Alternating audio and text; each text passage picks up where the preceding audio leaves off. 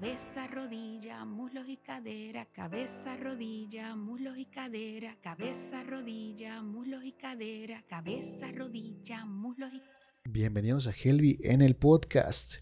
Así es, estamos de vuelta y bueno, venimos con, con bastante alegría, bastante felicidad. Creemos que pues bastantes cosas buenas van a salir.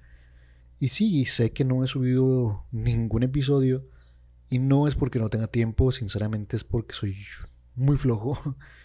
Pero estamos aquí, es lo bueno. Usted se preguntará, ¿por qué razón puso ese intro de esa canción si no tiene nada que ver? Y pues déjeme decirle que tiene todo que ver. O tal vez no. Escuchando esa canción me puse a reflexionar mucho sobre mi pasado. Específicamente la parte donde René se fue quedando solo porque sus amigos se fueron yendo, que algunos los mataron y toda esa onda. Y eso me pone a pensar muchísimo. Y por eso hice este tema. Ni siquiera sé cómo se va a llamar a la hora de la que estoy grabando, pero ya voy a inventarme algo de repente.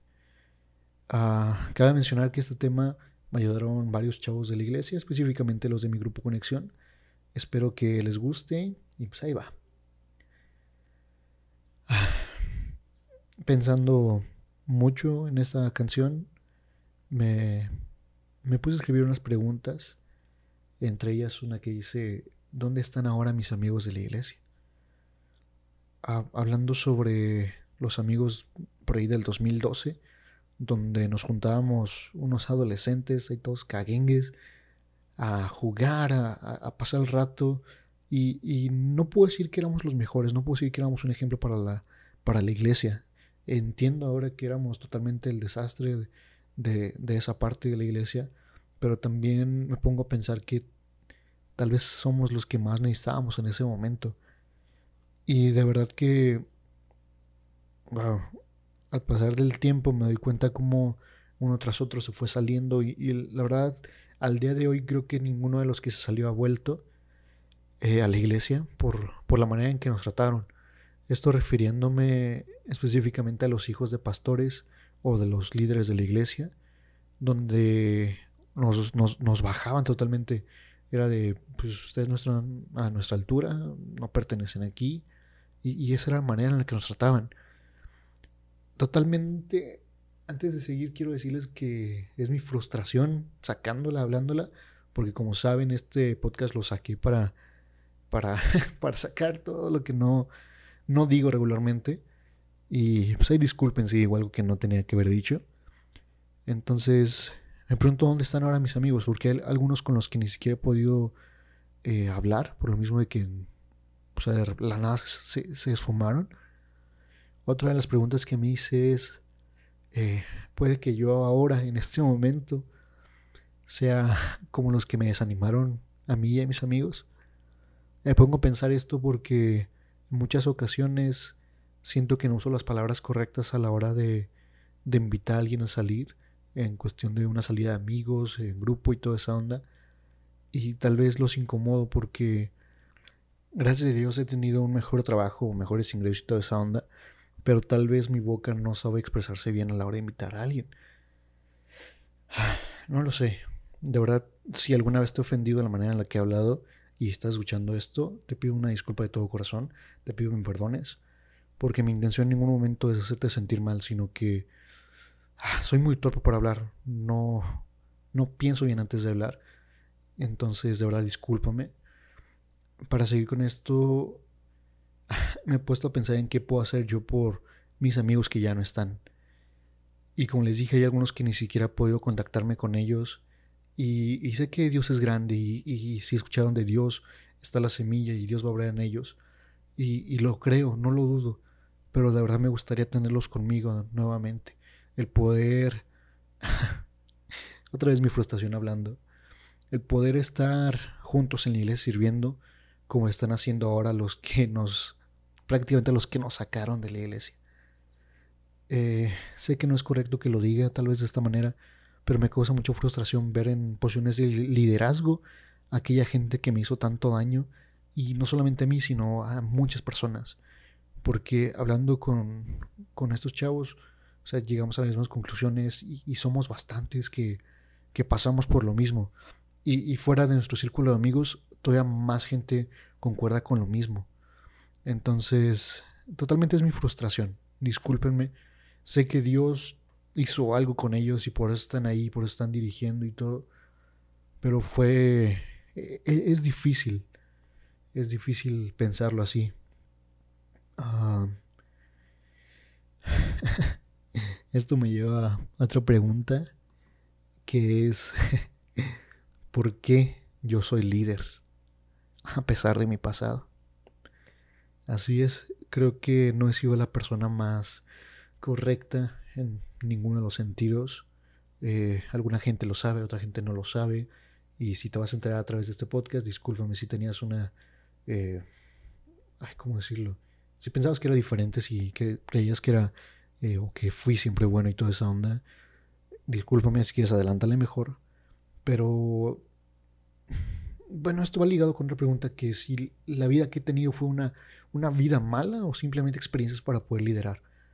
¿Por qué razón? Porque pasé por cuestiones de, alcoholismo, drogadicción, eh, también le di al cigarro, eh, también tuve relaciones fuera del matrimonio, no me he casado.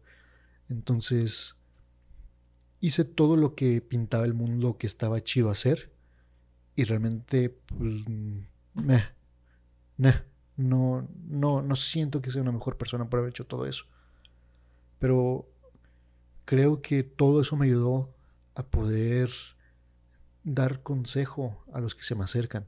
¿Por qué razón? Porque creo que les dije ya antes, han pasado ocasiones en las que vienen, se acercan, me quieren decir algo y lo que me están contando de su vida hasta da miedo porque es exactamente como me ha pasado a mí. De verdad que le doy gracias a Dios porque pues pude salir de toda esa onda, no fue más ni nada.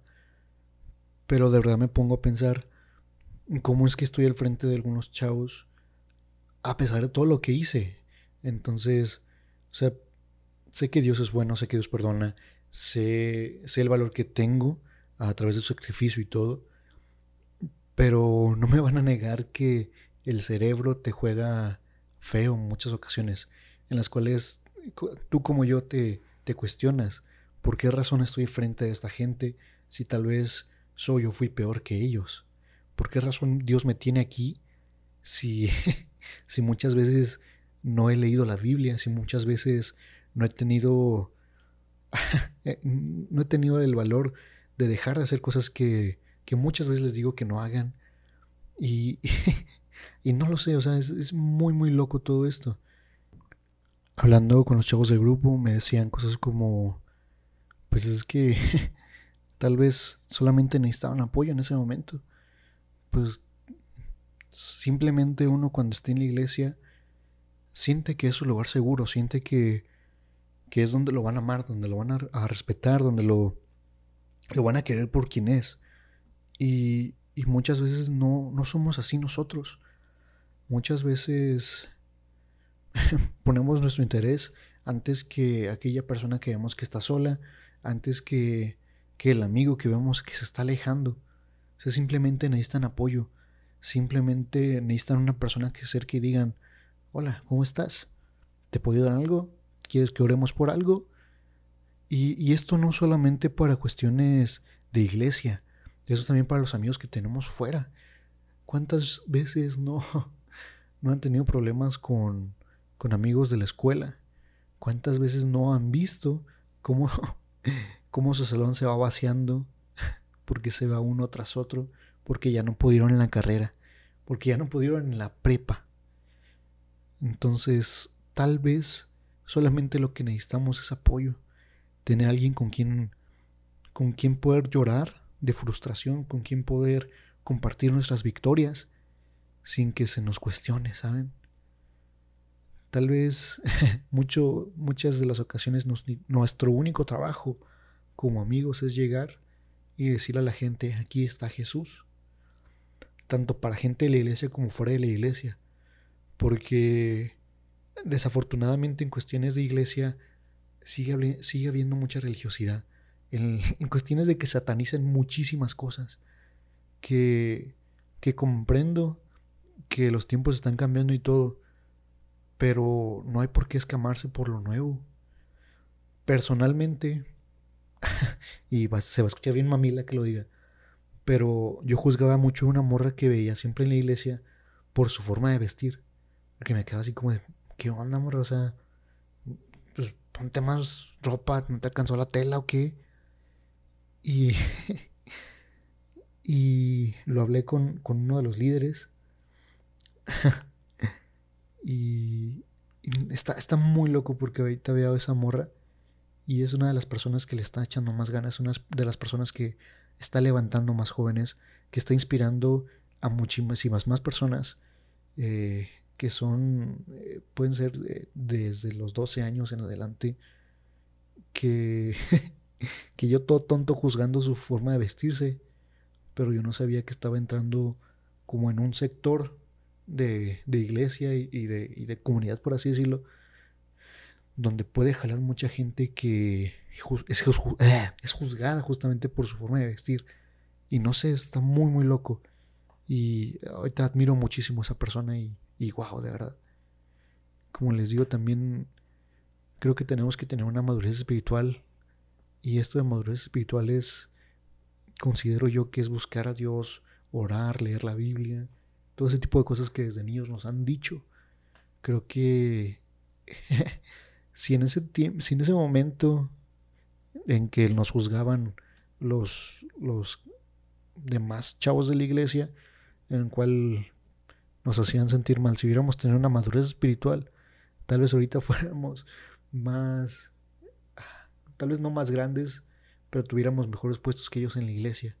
Tal vez conquistaríamos más corazones o no sé, pero solamente por no tener una madurez espiritual, solamente por eh, haber querido jugar, haber querido pasar un rato chido, pensar que la iglesia era como un club donde podíamos llegar y cotorrear, en lugar como lo que era. Tal vez nosotros también tuvimos la culpa, ¿saben? hay, hay dos cosas que quiero dejar en claro. La primera es las personas no son perfectas. Y sé que muchas veces tenemos un amigo, conocemos una persona, sea dentro o fuera de la iglesia, que admiramos por sus calificaciones, por la entrega que tiene, porque siempre que se necesita ayuda en la iglesia va, por, por lo que podemos ver. Sé que las admiramos por eso, pero también tú no sabes lo que hay detrás de ella, de él, cuestiones de lo que está pasando en su casa, problemas económicos, problemas familiares y, y cómo responden ante la adversidad que viene sobre ellos. La otra cosa que, que quiero como resaltar es que Dios está en primer plano.